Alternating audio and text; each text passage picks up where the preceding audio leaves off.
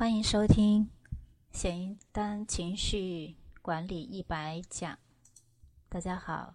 我是显一丹显老师。前面我们讲到了很多关于情绪管理、情绪治疗的自助的方法，不知道你想去实践了没有？那从今天开始呢，为大家分享一些实际的案例。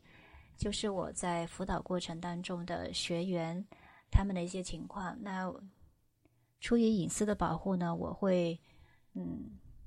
用化名来跟大家分享他们遇到了一些什么样的问题。那在这个过程当中，我是如何来为他们做这个情绪状态的调整的？希望大家呢能从这些案例里面也找到一些呃关于自己的实际在生活。情感当中遇到的问题，能够有所启发吧。今天为大家来分享的这个案例呢，呃，相信很多女孩子都遇到过。她是一个非常年轻的学员，大概是二十三岁，刚刚参加工作一年多，和男朋友呢，呃，分手了。是因为他自己经常发脾气，控制不了自己的这个情绪和状态，一点小事就开始吵，然后呢，经常说出一些言不由衷的话，经常生气发火。那男朋友就觉得他的这种状态呢，让人比较的压抑，然后就提出分手。可是，在提出分手之后呢，女孩又非常的痛苦，因为她其实呢，嗯，不愿意去分手的。在找到我之后呢，我对她啊做了一个初步的了解，发现这个女孩子为什么一直和她呃表面上看起来是个很乖、很爱笑的女孩，但是她其实因为从小嗯家庭也就是原生家庭啊有发生了一些嗯非常不好的事情，然后呢啊她前一个男朋友也。因为呢，两个人，啊，那是他第一次初恋，当时呢是发生了一次车祸，嗯，然后他自己的一只手呢就受了伤，而且这个后遗症一直到现在，就是有一只手基本上呢，嗯，不太能灵活的去动，嗯，他心理上就非常的自卑了，因为觉得自己好像变得残疾了。特别糟糕的是呢，她前面这个男朋友，那没有事儿，就出了车祸呢，可能受了轻伤，没有事儿，但是提出了分手，她就觉得被嫌弃、被抛弃了。那经历了这些创伤之后，她就从一个其实非常善解人意、非常温柔的女孩子，变得很容易生气。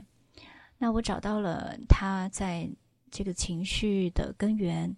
一个是他原生的家庭是主要的一个根源，那另外一个呢，就是上一次恋情带来的这种创伤，做了一个针对性的情绪释放治疗。嗯，经过了大概两个星期左右，他基本上呢，他的情绪状态就已经调过来了。同时呢，嗯，沟通技巧、沟通方式方面呢，我同时也做了一个辅导。那每一天呢，我都会让学员去写一个心情的日记，呃，我从中呢选取了他写的一篇日记，大概把这个事情做一个呃分享，大家看一下他是呃怎么一个状态。这是他们呃在冷战了大概三个月，就是分手了两个多月的时候，呃以后。然后经过辅导又和好了，就是初步和好了，男朋友也愿意见她了，也回来了，两个人相处。但是中间还会有很多的没有处理的一些问题，有些话没有说清楚，有些事情没有解决。嗯，所以他在那一天呢，呃，发给我的这个情绪日记是写的，嗯，今天非常的糟糕。嗯，因为呢，发生了一件什么事情。她帮男朋友写了一个工作总结，因为女孩子她是做文案的，那写了，她写的挺晚，就是已经非常的尽力去写了，但是给发给那个男朋友啊，就问他有没有交啊，她男朋友就说没有交。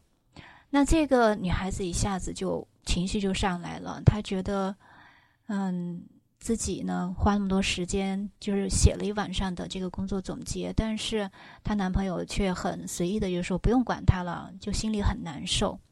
那当她一难受的时候，这种不好的感觉呢，啊，就从面部表情就出现了。她就告诉我说，面部的情绪真的很难管理，因为心里面不高兴，她就会，呃，体现在她的面部表情上。那么男朋友呢？就会受他的这种表情、他的这种言行举止影响，两个人呢又突然又啊有点尴尬了。嗯，虽然说已经复合了，在通过呃情绪释放治疗，还有一些呃沟通技巧、方式方法上，但他觉得呢，两个人的关系还处在一个非常尴尬的地步，他也非常的害怕说男朋友忽冷忽热的。啊，有点小心翼翼，就是不知道他到底在想什么。嗯，他说呢，嗯，他是不知道男朋友对这段感情还有留恋呢，还是说很勉强？他就真的不知道是应该给他安静的空间，还是找他出来谈一谈他们之间不愉快的事情，就挺乱的。其实我们通过呃这个学员。他经过两个星期的这个呃调整之后，其实已经有了现实当中很大的一个进步，就是男朋友已经回来了。但是两个人在相处的时候呢，还会有这样那样的一个问题。我相信每个人都是这样子的，哪怕我们上了一些课程，学了呃一些方法，能够让我们的情绪状态很好了。可是你在回到现实当中的时候，怎么去说，怎么去？啊，当下两个人在交流的时候，在相处的时候，还是会有很多的一些障碍。所以我们在下一次呢，啊，在遇到这样的一个情况的时候，如果说也和这个女孩子的呃情况相似，那我们同样的可以记录一下，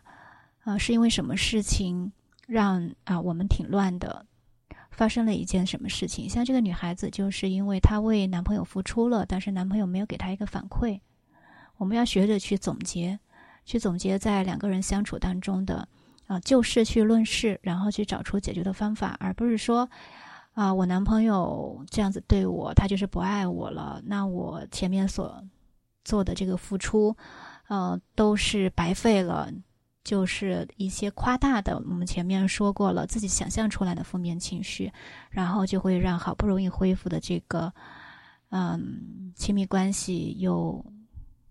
又放弃掉了，又失败了。那这个女孩子呢，我辅导的她一个月，最后的结局是两个人其实复合已经成功了。那她自己关于原生家庭这一块，关于上一段的，呃，这种失败的恋情，特别是男朋友。抛弃他，甚至他这个啊手啊受伤，嗯，他自认为残疾的这种自卑呢，慢慢在调整过程当中。所以通过这个案例，我们啊应该知道，特别是在二十出头刚刚踏入社会的时候，我们要面临很多的这种挑战。嗯，如果说在工作当中又不顺心，亲密关系中呢又发生这样那样的问题。就很容易触发我们原本就存在的这些没有处理的负面的创伤，就会影响我们。首先要有这样的一个觉察，有这样一个觉察之后呢，我们一件件的去处理它，运用前面讲到的这个情绪释放治疗的方法。嗯，当然，我们呃对于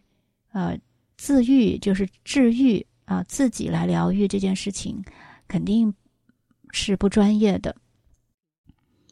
啊！但我们首先可以做到一点，就是不要轻易去否定自己。如果说当下一点小事情就让你会崩溃，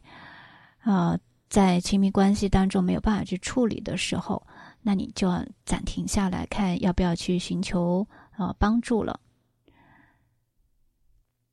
所以我现在这里也嗯非常衷心的来祝福我的这个学员，我叫她微笑女孩，因为她的笑其实真的非常的美。啊，在这段关系当中，我去怎么指导她去挽回、去突破这个关系呢？就是运用她的笑，因为她男朋友非常喜欢她的这个笑容。嗯。我们不管说经历了什么样的打击、失败，但是每个人身上总是有这个闪光点的。那作为这个咨询师、治疗师，就是帮助大家来发现自己还有的这些优势、这些优点、这些曾经让对方喜欢的，呃，一些特质，然后把它去恢复，把它去发挥，把它有勇气，啊，再向对方去展示。所以这个挽回。啊，修复关系呢，其实是把一个原本，呃，很好的自己重新展现在，啊，对方的这个面前，就是这样一个过程。那今天就给大家分享这个案例。